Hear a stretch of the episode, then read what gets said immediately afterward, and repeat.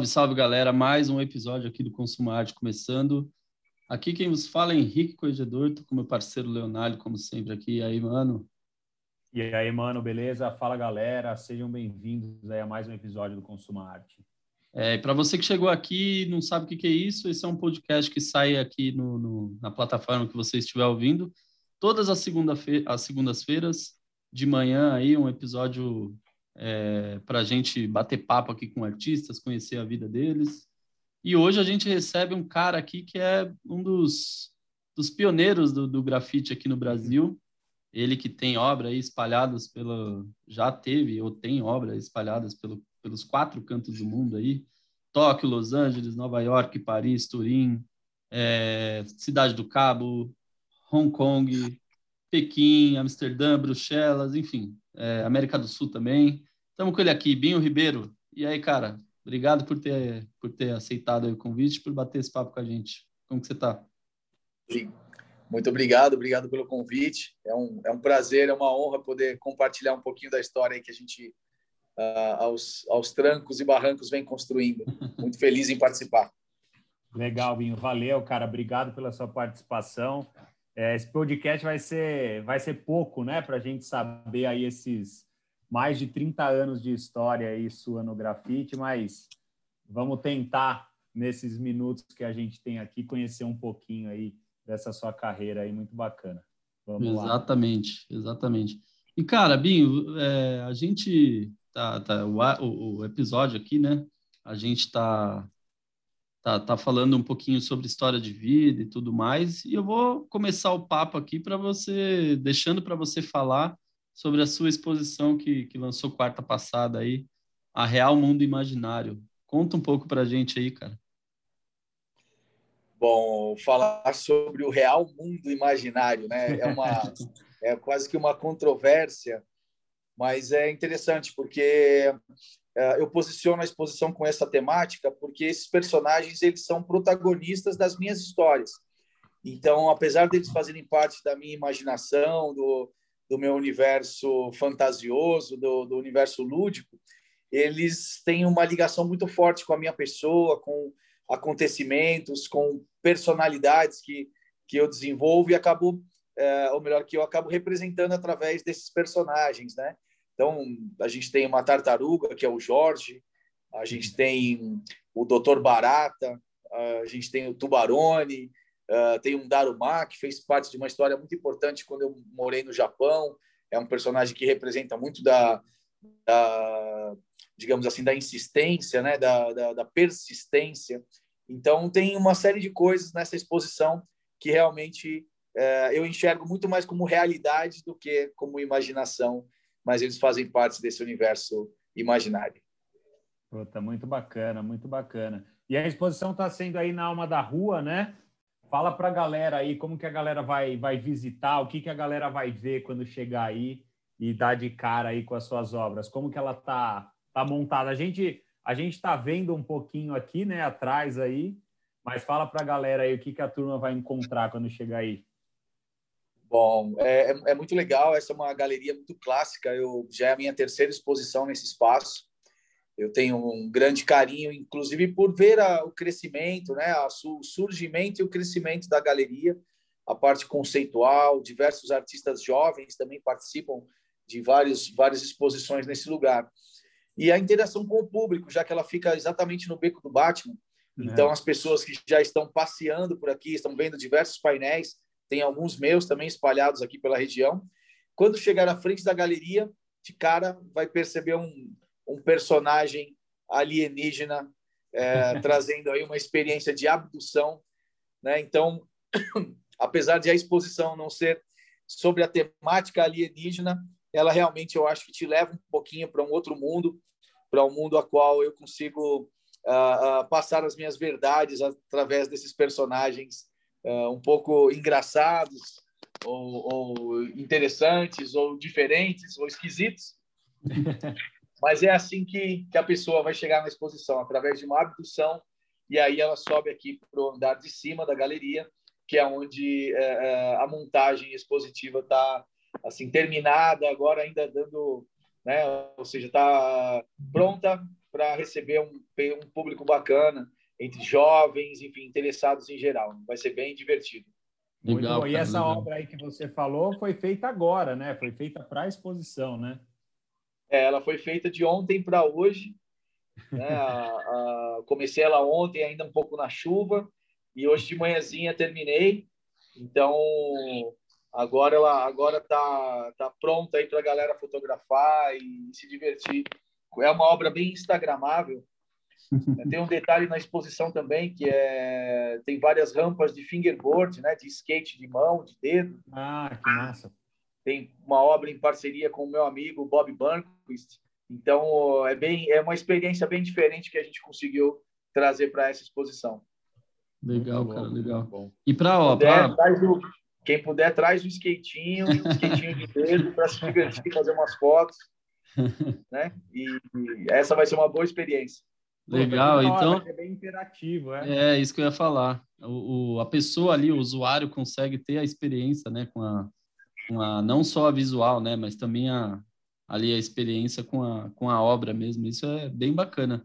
E para a galera que está ouvindo aí, que ainda não, não conhece o Binho, não conhece o trabalho dele, sigam ele lá no Instagram, Binho3M. E também para ver onde que fica, onde fica né, a, a exposição que a gente está falando aqui tá rolando lá na Galeria Alma da Rua. Então é arroba Alma da, a Galeria Alma da Rua. É, e, cara, Binho, você tem um, um, um, histórico aí, foi um dos, dos pioneiros do grafite, como eu já falei no começo. E como que iniciou toda essa história, assim? É, a gente já falou com bastante gente aqui também que, que é do grafite, que veio do grafite, enfim. E a maioria da, da galera fala que é, é, era uma eram pessoas que, que frequentavam muito a rua, né, que ficava muito na rua, porque antigamente era esse o lazer que a gente tinha, né, é, de, de aproveitar a rua, aproveitar os espaços, aproveitava-se mais dos espaços públicos do que hoje em dia essa a, a geração nova, enfim. Como que começou a história do BIM? Bom, acho que a, a história do Binho começou onde ele sempre desenhou desde criança num determinado momento participou de um concurso estadual que o, o, vencedor ganhava uma bolsa de estudos numa escola chamada Cândido Portinari e eu entreguei o meu desenho um pouco atrasado e a professora uh, pediu permissão para a diretora e largou basicamente, né, deixou a sala de aula para levar o meu desenho na secretaria de ensino e eu ganhei esse concurso, ganhei essa bolsa e ali foi quando eu tive a oportunidade de, de ter uma imersão no universo mais profissional, já que na época não, não existiam é, é, espaços né, é, diferenciados, a não ser que você estudasse para isso, ou que você fosse um gênio, que você ligasse a alguma galeria, algo assim.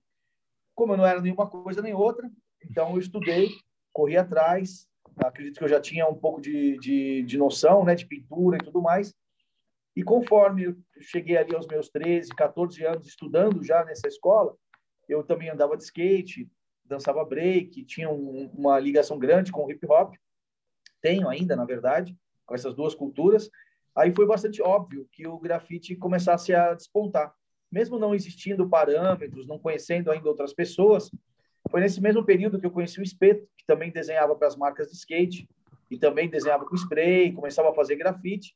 Uhum. E no uhum. mesmo período, acredito que alguns meses depois, conhecemos os gêmeos, e assim foi aos pouquinhos, uhum. a gente trocando desenho, trocando experiência e trocando uh, conhecimento em geral, né? Combinando de pintar, e assim, de pouquinho em pouquinho, foram aparecendo, né? O Tinho, o Viché, uh, o Nesto, enfim, foi aparecendo uh, as gerações que, que fizeram dessa cultura aí ficar alguma coisa monstruosa, enorme, né? Enorme. Coisa que na época a gente não tinha uh, sequer perspectiva do que, que isso realmente poderia acontecer. Uhum.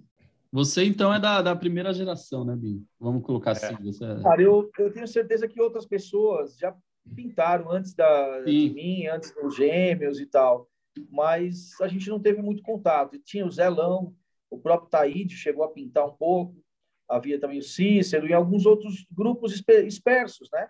Mas eu, eu, eu gosto de pensar que nós, esse pequeno grupo, eu, o Espeto, os Gêmeos, o Tinho, o Viché, acho que a gente levou a sério a, a é. cultura e começou a incentivar outras pessoas e ensinar e mostrar e aprender também para que a gente chegasse até hoje. Mas eu não posso dizer que nós começamos isso no Brasil, sim. porque acho que seria uma injustiça com a história que na verdade a gente não tem ali o ponto inicial, mas a gente fez parte aí desse início, isso já é muito gratificante. Com não, com certeza. E foi o que você falou, né, cara? Vocês começaram lá na década de 80 é, e estão ativos até hoje, né? Então, talvez tenha uma galera que tenha começado lá junto com vocês, mas que foi o que você falou, não levou tão a sério isso, ou eventualmente não teve a oportunidade para dar continuidade nisso, né? E vocês são pessoas que estão aí há mais de 30 anos em atividade e atividade constante, né? Então, isso, assim, além do pioneirismo lá atrás, com certeza, para as novas gerações, vocês foram pessoas presentes ali que ajudaram nesse crescimento, né? Ajudaram na divulgação. E é isso que eu ia te perguntar, cara. Qual que é a, as dificuldades, por exemplo, que vocês tinham lá na época, quando ainda devia ter, né, muito mais preconceito com a arte urbana, para agora aí? O que, que você viu nesses últimos anos que melhorou, que piorou? O que, que você acha? Como que está hoje em dia?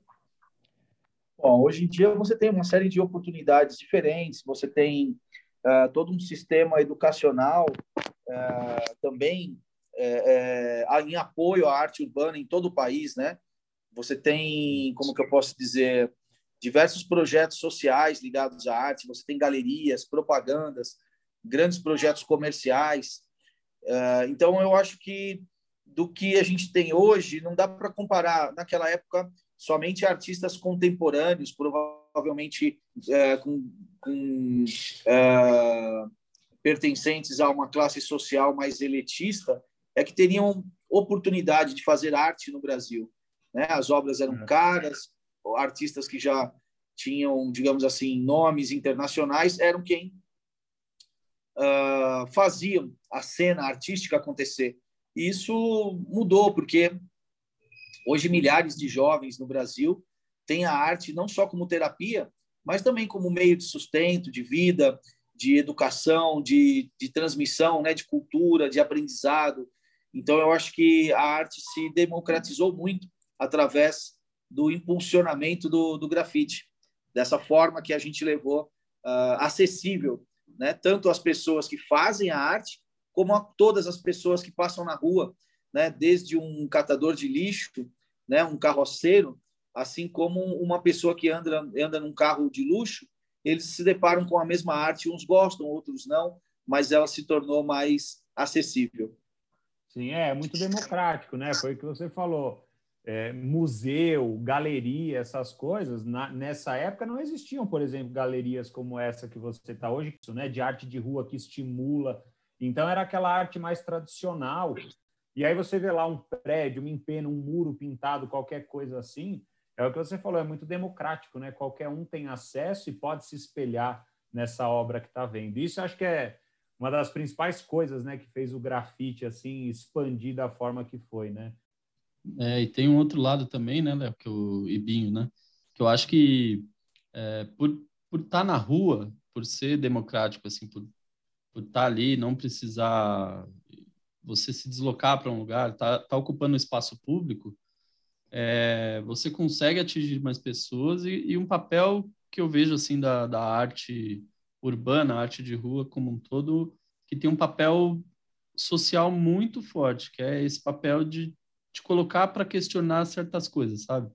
Então, por mais que você falou dos personagens que existem nos seus, nos seus trabalhos, por mais que a pessoa passe e comece a ver, ah, tem um, tem um sei lá, um, um, um polvo gigante, um tubarão, uma tartaruga.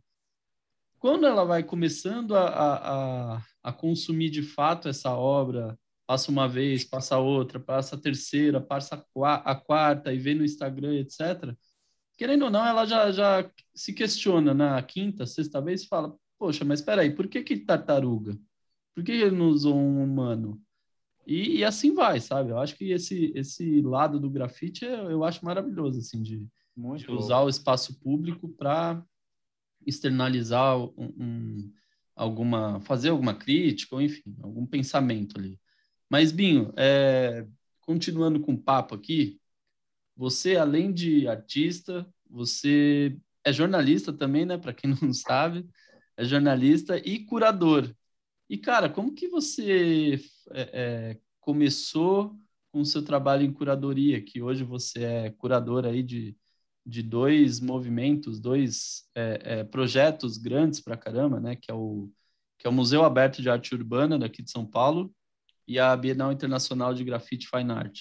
Como que, que foi esse, esse percorrer para chegar lá, para chegar nesse caminho de curador, né? Bom, o caminho de, de curadoria, eu acho que ele envolve conhecimento, né? Do, não só da, da arte, da técnica, da história, dos protagonistas, das pessoas que interagem em suas cidades. Como eu sempre tive muito acesso a artistas internacionais e tive presenciei o crescimento de um grande número de artistas no Brasil, se tornou um pouco natural esse esse conhecimento. Então, ter a oportunidade de reunir o conhecimento em uma exposição, convidar artistas que são expoentes né, da, da cultura nas suas cidades, nos seus países, se tornou uma coisa bastante natural. Por isso que a curadoria que eu faço, ela acaba sendo, na minha opinião, muito autêntica, porque eu não me deixo envolver por questões midiáticas, por exemplo. Eu não me envolvo com a, eu, eu não dou o mesmo valor a um artista famoso, a não ser que ele tenha realmente uma história, uma história de, de pintura na rua, cavada como, como um artista urbano deveria ser. Uhum. Né? Então, uh, eu tento fazer um trabalho bastante autêntico. Uh, acoplado a isso, vem a questão do jornalismo, onde eu, desde jovem, já colaborava, sempre falei muito, escrevia, e eu já colaborava com artigos né, uh, ligados à cultura de grafite já há muitos anos. Tive uma oportunidade de fazer matérias em revistas nacionais, internacionais, e aí, num determinado momento, que eu fiz uma revista para a editora Scala, chamada Documento Grafite, e essa revista, na época, para que eu assinasse ela, eu tinha que ter uma MTR, né, eh, de jornalista. Uhum. E na época você entrava, então, com uma, uma, premi, uma preliminar na justiça, e aí você ganhava, caso se fosse é, autenticado, esse, esse título profissional de jornalista através de liminar então, eu sou, sou bastante orgulhoso, não por não ter feito faculdade, gostaria de ter feito, mas eu também sou jornalista, digamos assim, de carreira, de profissão, de, de coração. Legal. tá muito legal. legal, muito legal. E, cara, você falou que você tem muito contato né, com, com artistas de fora do país. Como que você acha que está a visão aí da galera de fora em relação ao nosso grafite, ao, ao nosso trabalho? A, a, impressão que nós temos aqui é que assim o, o artista brasileiro ele está cada vez sendo mais reconhecido, né? Pelo talento, pela história. Você vê isso também, assim, quando você tem essas oportunidades fora do país? É muito raro, né? Hoje em dia você não, você ter uma exposição internacional acontecendo fora do país que não tem a participação de um brasileiro. Uh, diversos latinos são muito bem representados, né? Você tem em quase todos os países da América Latina grandes nomes que, que participam de, desse cenário internacional. Uh, e o Brasil é um dos grandes expoentes, até porque nós somos muitos e temos muitos estilos, muitas influências, muitas histórias diferentes, às vezes, do que acontece nos outros países. Então, eu, uh, com o meu trabalho, é bastante reconhecido pelas, pela forma que eu trabalho as cores, a forma meio tropical, a forma meio carnavalesca que eu que eu trabalho as cores do, dos meus dos meus elementos e as influências que eu tenho também de cultura japonesa, cultura americana, cultura de várias partes do mundo que misturados formam a minha cultura, não só como um representante do Brasil ou da cultura brasileira, mas talvez mais representando, acredito que uma coisa um pouco mais eclética nesse sentido cultural. Sim, ah, muito legal isso aí de toda a exposição geralmente ter um, brasileiro ou, ou né, um, um, alguém daqui da América do Sul, latino. Isso é, isso é muito massa mesmo, muito massa.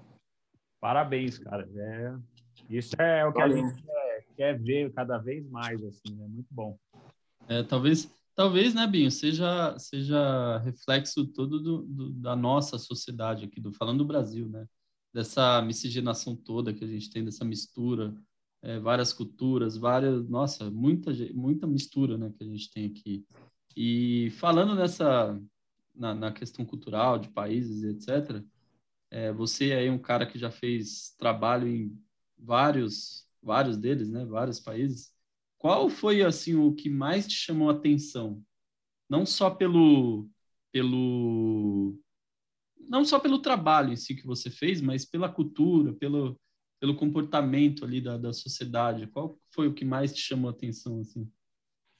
É, bom, me chama, me chama a atenção a, forma que eu me identifiquei muito com, com a cultura também nos Estados Unidos, com a origem, Nova York, Los Angeles, Miami, cidades do interior americano também.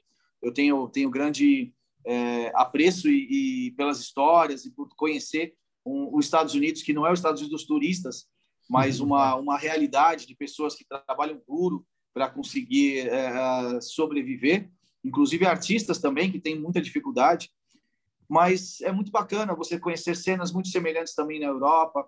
Eu estive, por exemplo, em Gana, né, na, em e você conhecer uma cena bastante diferente de, de uma pobreza, às vezes, que a gente não vê no Brasil, exceto esse momento tão difícil com tantos índios urbanos, né, tantas pessoas vivendo nas ruas de São Paulo. É, e lá eu tive algumas experiências diferenciadas. No Japão também, o fato de tudo ser muito diferente, de a repressão ser, ser muito grande quanto a artistas que querem fazer algum tipo de arte que não seja convencional. Então, acho que cada lugar tem, tem suas diferenças e também as conquistas né, dos artistas na Itália, que tem lugares, por exemplo, já eh, liberados para os artistas pintarem, repintarem, onde sempre tem festas dos grafiteiros. Uh, então, acho que é difícil falar de um lugar específico, mas eu, mas eu sou muito grato pela oportunidade de ter passado aí por quase todos os continentes. Falta só o continente da Oceania, mas havia já uma proposta para ir para a Austrália, mas aí com a pandemia realmente tudo caiu e a gente aguarda aí uma, uma outra oportunidade de viajar para esses lugares. Não, muito... É, deve ser todos esses lugares, acho que cada um tem a sua particularidade, né, que atrai, que você vai ficar guardado aí na cabeça, né, como uma experiência legal. E Binho, você falou, né, pô, já fui para vários países, tá aí com uma exposição muito massa aí. E assim, a gente escutando você falar, é aquela coisa, né? Enche os olhos assim, porque você fala, puta, né, que carreira bacana, né? Olha onde o cara chegou. Mas a gente sabe que é uma realidade difícil, né? Hoje em dia aqui no país você ser artista, você ser artista urbano, falou, tem muita gente fazendo grafite, tem muita gente fazendo arte. O que, que você acha assim que é uma. É difícil pedir um conselho, né? Porque cada pessoa tem a sua história. Mas como você acha assim que, que o artista jovem que está começando e que tem essa garra aí que você teve lá atrás, o que, que você acha que ele tem que seguir para né, ter uma cabeça no lugar e eventualmente alcançar esses objetivos aí que a gente vê você contando para a gente hoje? Ah, eu, eu acho que o, o mais importante é o artista estar tá bem né, com o que ele produz, estar tá feliz. A questão financeira sempre vai ser uma dificuldade para qualquer segmento da arte. Você pode pensar um poeta, né, como que ele como que ele conseguiria é, é, fazer o trabalho dele girar, a não ser que ele fizesse música, né, que as, as suas poesias em músicas, mas é muito difícil eu, eu entendo que a gente tem um mercado muito grande, o Brasil é muito grande, tem uma questão social, um diálogo social através do grafite que é muito importante e que realmente acaba conectando muitos jovens. Não que eles irão virar artistas, mas eles provavelmente conseguirão desabafar um pouco mais, conseguirão sair um pouco da, da perspectiva é, trágica, né, de ir para um universo do crime, ir para alguma coisa assim. Então, o que eu posso dizer é que a persistência é necessária e que a pessoa, caso ela não consiga é, ter as suas contas pagas pela arte, pelo menos no começo, que ela tenha um trabalho em paralelo que dê espaço para ela tanto pagar suas contas como também ajudá-la para que ela possa seguir aí um sonho, estudar, buscar né, cursos, talvez trabalhar junto com algum artista para que possa ter um aprendizado diferenciado. Então, eu acho que os caminhos não são muito diferentes, mas é isso: acreditar, estudar e sobreviver. Exatamente. É isso aí, é o que você falou lá no começo, né, do, do episódio, né? Que a arte ela é um trabalho, claro, mas ela também pode funcionar como uma terapia, né? Uma forma de você conseguir não sair da sua realidade, mas talvez entender melhor né, a realidade ali que você está inserido. Então, muito massa, muito bom mesmo. Exato, exatamente. E você tocou num ponto importante, né? Que é, é esse lance de, de procurar é, é procurar fa fazer atividades que te, que te possibilitem a fazer aquilo que você mais gosta, porque nem sempre a gente gosta daquilo que a gente trabalha, né? Gosta, ama de verdade. A gente sempre tem um hobby ali, mas enxerga ele como algo muito distante. Por exemplo, é, sei lá, é, grafite e o seu trabalho. Às vezes a pessoa tem ali um dom, tem um, um, um ama fazer aquilo, mas ela não consegue viver daquilo é, 100%. É, e aí o lance é, é isso mesmo que você falou, é trabalhar e investindo para que um dia possa virar essa chavinha aí, que ela possa, enfim, seguir o caminho da arte. É... Mas, cara, a gente, a gente abriu caixinha de pergunta lá no Instagram e a gente recebeu algumas aqui. Eu acho que uma delas a gente já abordou, que foi do nosso primeiro convidado aqui, do Chama na Lente. É, inclusive, mandar um abração para ele aqui. E ele mandou para a gente aqui o que mudou dos anos 90 para cá. acho que é, tudo, né? Acho que o, o, que é, o, o, que mudou é que nos anos 90 a gente era uma molecada pintando em cima da escada, com uma mochilinha cheia de lata. O que a gente vê hoje com vários jovens, uhum. a gente levando os látex no metrô, no ônibus, fazia um grafite por final de semana, é, aí cada um tinha seu corre. E hoje em dia a gente tem uma vida intensa ao redor do grafite, como todo dia é, eu participo de alguma pintura, todo dia é muito raro o dia que eu não faço uma pintura. Então, o que mudou é a, a acredito que a, o reconhecimento de uma cultura, o reconhecimento de artistas de muita qualidade, o reconhecimento profissional, muitas vezes, com valorização de obras. Então, eu acho que isso, na época, a gente não tinha nem a perspectiva. E hoje a gente já tem isso como uma realidade. Isso mudou bastante. Legal, cara. É, Muito bom. O, o, as, as coisas mudam, né? Eu acho que o tempo, o tempo só só traz para a gente, a gente ganha mais experiência e a, a mudança também é bem-vinda, né? A evolução é bem-vinda, na, na verdade. E outra pergunta que a gente teve aqui, de uma outra convidada que a gente teve, inclusive, nossa, ela é grafiteira também, ela é uma artista, manauara, lá de, de Manaus, é, a Sherme Ferreira. E nosso ela, último episódio, né? Nosso último episódio, inclusive. É, que saiu, é, foi com ela, isso aí. Foi com que ela. Legal. E ela perguntou para você, Binho, queria saber o seu olhar sobre a presença das mulheres no grafite no início e hoje. Como que está hoje no Brasil a cena, assim? Como que você vê Bom, isso? acho que no início, né, não, não haviam muitas mulheres é, próximas à cena de grafite, exceto quando estava junto que era namorada ou próximo de algum grafiteiro, até porque a rua era um ambiente, ainda é um ambiente bastante hostil, bastante perigoso, e logicamente para as mulheres se tornava um pouquinho menos é, confortável. Com o passar do tempo, e a, a Charme com certeza tem esse protagonismo também, as mulheres começaram a sair sem medo de pintar, começaram a criar seus próprios eventos, começaram a se unir, não só uh, ideologicamente, mas mostrando realmente talento, mostrando cultura, mostrando é, que, na minha opinião, não deveria existir gêneros na arte. Né? Acho que não deveria existir a arte do homem ou a arte da mulher. Né? Eu, eu, acredito que a qualidade, acredito que o talento, ele sobressai esses detalhes. Mas entendo que, no caso das mulheres e o grafite, ah, mulheres talentosas ficavam ainda muito acanhadas de, de enfrentar esse universo rústico né, da rua. E hoje em dia tem um número enorme de mulheres muito talentosas é, participando de eventos fantásticos assim no Brasil, no exterior. Então, aquilo que antes era realmente uma cultura, talvez pela própria agressividade da rua, é, um pouquinho mais masculina, hoje ela é muito mais agradável com a presença feminina em todas as todos os estilos, todas as formas de pintura, e é muito bacana. Eu fico muito feliz de ver esse, esse crescimento, né? não só de uma, não é uma nova geração de artistas, são artistas que talvez começaram a se sentir mais à vontade para ir para a rua e hoje a gente tem uma geração enorme de grandes artistas participando, não vou dizer junto comigo ou com uma pessoa específica, mas junto com a gente como uma cultura única, sem tantas diferenças de gênero, que é o que eu gostaria. Exatamente. É, isso é uma, uma luta, né, que ainda, ainda vai longe, mas a gente tem conversado com muita artista aqui. Inclusive, a gente conversou com uma artista, a Nanda Santana, que era lá de Salvador.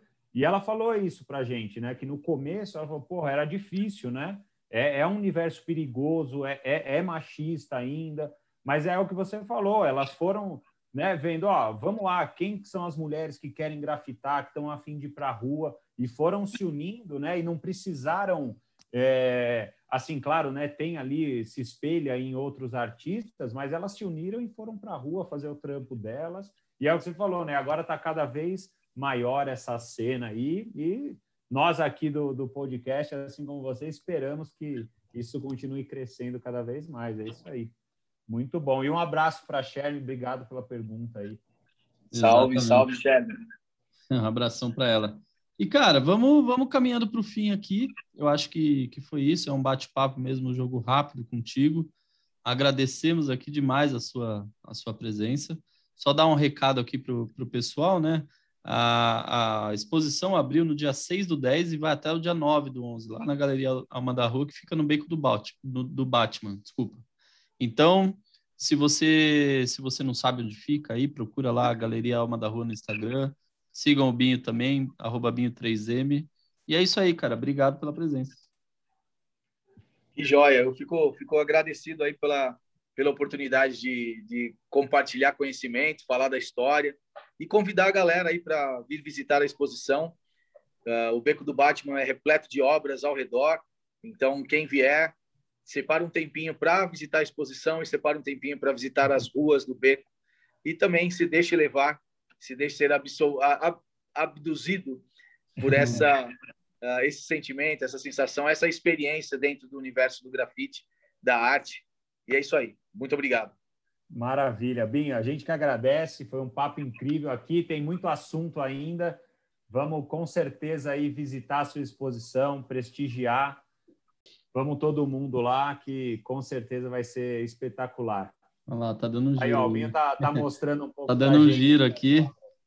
Um spoilerzinho de leve. Spoiler. A gente, a gente vai soltar, eu vou aproveitar esse vídeo aí, vou soltar no, no nosso Instagram lá. Inclusive, pessoal, sigam a gente lá, arroba Consuma Arte. E é isso, cara. Obrigadão pelo, pelo papo aí. E tamo junto. Valeu, obrigado. É isso aí. Valeu, galera. Muito jóia. Obrigado aí. Até logo. Valeu. Valeu. Valeu.